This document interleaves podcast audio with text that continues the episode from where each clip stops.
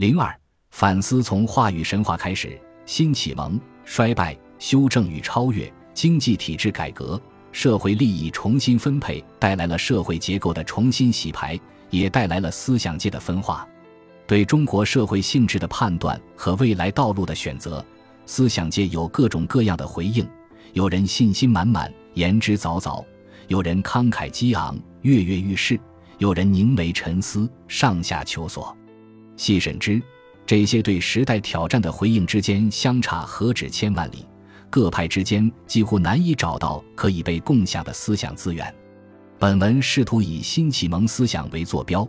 对当下的诸种理念做一个简要的梳理和剖析。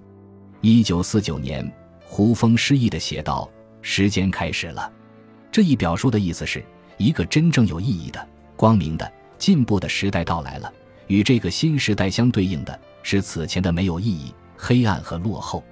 为一个时代赋予意义是一种现代的现象，它既是对崭新的历史阶段的概括，也是主观的意识形态建构。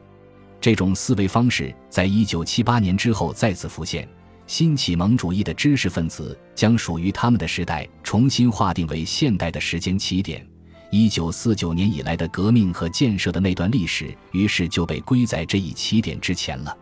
启蒙思想指向的是现代性，现代性思想起源于西欧，是基于其独特的历史经验发展起来的。在这个意义上，它并不具有普遍意义。现代性包含了一种独特的时间意识，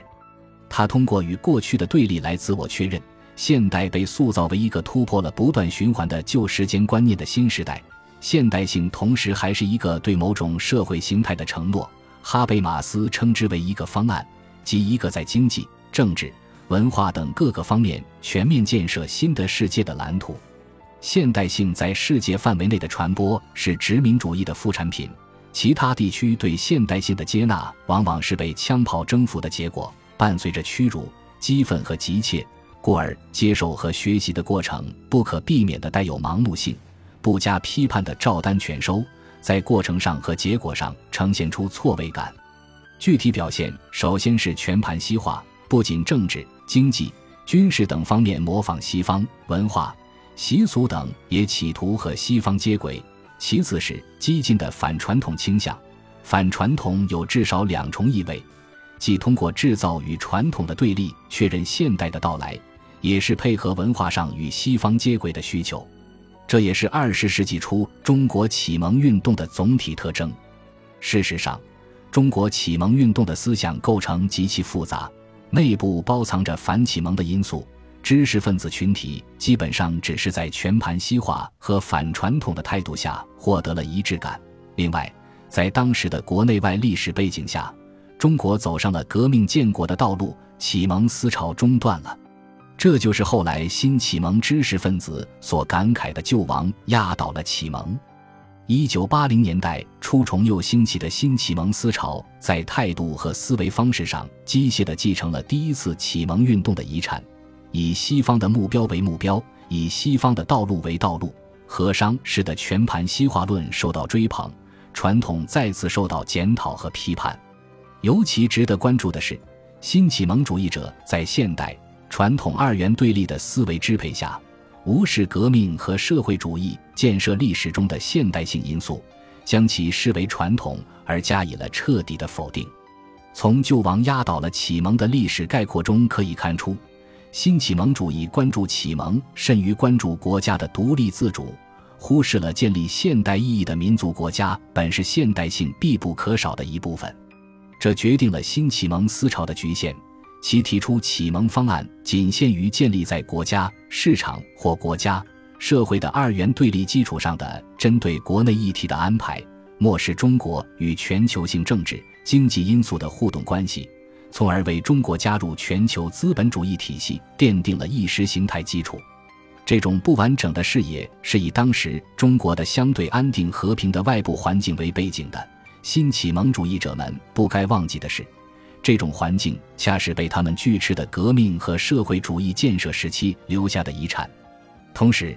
因为1949年以后的这一段历史，新启蒙思潮表现出更浓厚的精英主义色彩，对平等的理念予以拒斥。有知识分子将民族主义和民粹主义归结为中国近代思想的两个精神病灶，即是这种思想倾向的集中表现。新启蒙主义者一般被泛泛地称为自由主义者，虽然这两个概念的内涵差异甚大，但在现实中形成了某种程度的相互替代关系。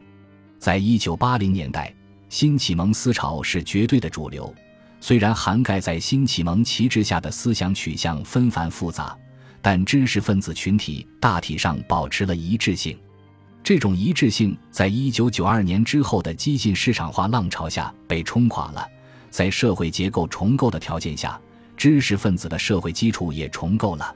随之而来的是，他们对现实问题的判断以及相应的解决方案呈现越来越明显的分歧，各种思想派别的界限清晰起来。新自由主义思潮渐成主流，这一思潮宣称接续了新启蒙精神，它不但在公共媒体空间获得了话语的优势地位，也深度影响了官方的决策取向。新自由主义表面上是一种经济理论，但它实际主张的是通过激进市场化对社会生活的方方面面做出安排。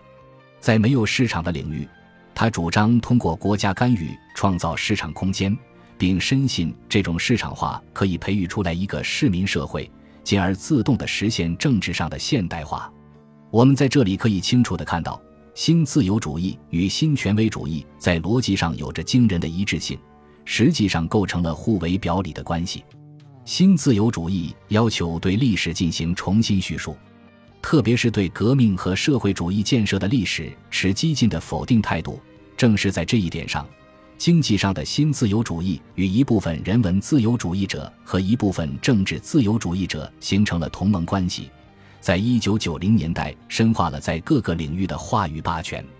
在对新自由主义思潮的各种学理性分析中，论者往往忽视了社会心理层面的因素，而这其实是非常重要的。在新自由主义旗帜下聚集起来的知识分子，大都经历过计划经济年代，对那个时代的平等取向和对待知识分子的方式极为反感。这种心理极大地影响了他们的学术思考和价值取向。于是，他们得以在同一态度的基础上建立起一个阵营。以对文革的态度为轴心，划定阵营界限；以把对立面树立为绝对的恶为手段，确立自身的道德姿态。这种态度越来越走向贬狭的极端，以至于对自由主义阵营中注重平等的传统都无法容忍。温和的罗尔斯主义者也会被扣上左的帽子，而被视为异端。随着中国面临的挑战越来越尖锐化。这一思想流派的解释能力和对策能力的匮乏已经显而易见了，其表述基本上简化为通过继续深化改革来解决所有问题，对改革的具体内涵却羞答答的欲说还休。这一思想流派巧妙地利用了国家体制的多重性，利用国家、市场或国家、社会二元对立的言说方式，把自己塑造为民间批评者。但这掩盖不了他们深度介入改革决策的事实，也不能否认他们需要对各种各样的社会问题所负的责任。二零零四年开始的关于国企改革的讨论，是新自由主义经济学家遭遇挑战的开始。二零零八年开始的世界范围的金融危机发生之后，他们拒绝对其所主张的改革方向做出反思，进一步强化了大众对他们的不信任。与此同时，他们也遭遇了个人道德层面的质疑，比如激烈批评权贵资本主义的人被指为权贵的一员，激烈反对国企垄断的经济学家却担任大国企的独立董事等等。自媒体的兴起，严重的削弱了新启蒙主义者的影响力，他们对历史、对现实的僵化解释越来越不能说服别人。被冠以“公知”这一贬义称谓的，正是昔日的新启蒙主义者。他们的理论和政策主张虽然还能得到决策层的回应，在媒体上也保持着发声的空间，但在民众中的影响力却不可逆转地衰落下去了。一个思想流派的衰落，为另一个流派的抬头创造了机会，传统又火热了起来。在政治社会生活层面，传统复苏既是填补价值观缺口的需要，也是价值观缺失的表现。第三代领导人提出的以德治国的理念，以及后来颇受好评的和谐社会理念，都带有浓厚的儒家思想的色彩。二零一一年初，孔子的塑像一度被树立在了天安门广场上，随即又在争议声中悄然移走。在民间，传统复苏表现为大修宗祠和编定族谱的活动，但需要注意的是，这是与基督教、佛教博兴相伴随的。到底哪种趋势占上风，难以定论。儒家思想也被引入管理学领域，一些号称国学大师的人教导企业管理者如何在正确的理解人情的基础上发挥员工的最大潜能。不少大学针对企业高管开办了国学班。在大众文化领域，如文化通过百家讲坛走进千家万户，发挥了心灵鸡汤的作用。他告诉大众，遇到不公不要抱怨。要返回你的内心，寻找宁静。在思想界，儒家也很活跃，近年来上升的势头强劲。需要看到的是，各式各样的儒家学说与新启蒙思潮密切相关，一直试图对新启蒙主义的现代性理论起到修正和本土化的作用。从一九八零年代开始，就有一部分知识分子开始注重传统的价值。他们的目的是从中国自身的传统资源中寻找韦伯所论述的新教伦理的替代物，以此作为中国实现现代化的精神动力。适逢亚洲四小龙创造了快速增长的经济奇迹，海内外的一些儒学家将儒家与现代化结合起来研究。另外一些社会学者也从文化的角度研究东亚的社会转型。一时间，儒教资本主义的概念变得引人注目。新加坡政府甚至提出了亚洲价值的定义，这一思潮有两个缺陷：首先，它似乎致力于在西方现代性之外寻找另一种现代性，以此纠正新启蒙的西方中心论；但是，它并未把现代化和资本主义等启蒙主义的理念本身当作需要讨论的问题，而是当做了不容置疑的前提。其次，儒教资本主义的概念掩盖了全球资本主义真实的生产关系。四小龙的高速发展期适逢西方发达国家向后福特主义转型，进入大卫·哈维所概括的灵活累积阶段，阶级关系、性别关系也随之重建。血汗工厂的重现，生产中更依赖妇女和儿童劳动力是个全球性的现象，并非东亚儒文化圈所独有。也许儒家传统文化在某种程度上助长了这种生产方式的活力，但把东亚奇迹归结为这一地区的人热爱劳动、注重家庭价值等，是片面和有误导性的。一九九七年东南亚金融危机轻易的就戳破了儒教资本主义的神话。进入新世纪以来，一个值得关注的思想现象是政治儒学的兴起。政治儒学主张在中国重建王道政治，克服政权的合法性危机。政治儒学又可以分为两类：一是与自由主义结合相对密切的儒教宪政主义；一是蒋清代表的被有些人称为原教旨主义的政治儒学。前一种政治儒学部分地与新启蒙阵营的分化有关。一些极端的新启蒙主义者认为，中国要彻底接受现代性。就必须从根本上进行改造，也就是基督教化。于是他们选择了皈依基督教。有的自由主义者认为这是不可能的，也是不可取的。于是转而延伸了儒教资本主义论者从传统中寻找有利于现代性因素的逻辑，用宪政主义的视野重解儒家传统和中国历史。还有一些人首先是儒家，但同时认同自由主义的政治价值。这两类知识分子构成了儒家宪政主义流派，但他们却和新儒家一样，不得不面对蒋钦提出的以西界中的批判。的确，这一流派的历史阐释难免像当年在教条化的马克思主义的指导下重写历史一样，有削足适履之嫌。蒋钦的理论之所以被称为原教旨主义的政治儒学，是因为其彻底拒绝西方文化。不承认自由、民主、人权等理念的价值，自成一家的构建了王道政治的三重合法性政治理论和儒家议会三院制的政体构想。但这一理论的问题在于，将构建中国文化的主体性僵化的等同为关闭与西方理论及其他非儒家学说对话的通道。比如，蒋庆也使用宪政、市民社会等西方社会理论概念，但这些概念在他那里呈现的完全是他自己定义的另外一种含义。总体上。政治儒学体现了对西方中心主义的现代性理论进行修正的努力，但有两个无法绕过的硬伤。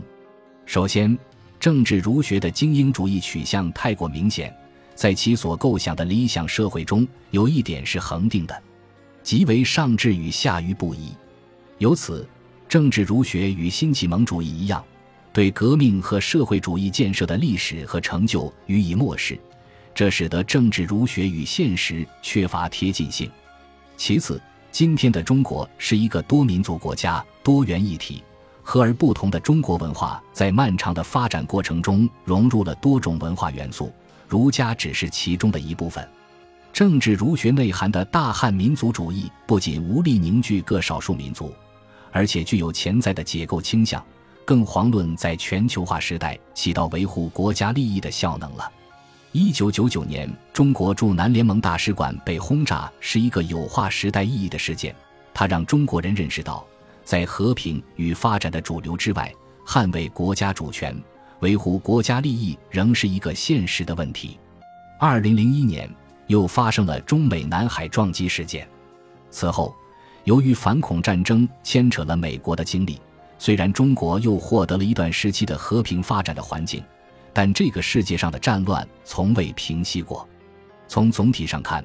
中国的经济发展取得了令人瞩目的成果，但问题也堆积如山。对外面临在全球化时代维护国家利益的任务，需要与多个邻国处理领土争端；对内面临国家统一议题和边疆地区的分离主义倾向。作为经济增长的副产品的区域发展不均衡，阶层分化严重。民生问题等也都对国家的长期稳定繁荣构成威胁。在新的历史条件下，建立一个对纷繁复杂的中国情况的理解框架，是时代提出的对中国知识分子的挑战。近年来，伴随着中国模式的讨论，一些知识分子以多年来与新自由主义的论战为基础，以中国文化论坛、文化中国与世界新论书籍等为主要平台。贡献了一批有价值的思想成果，比如，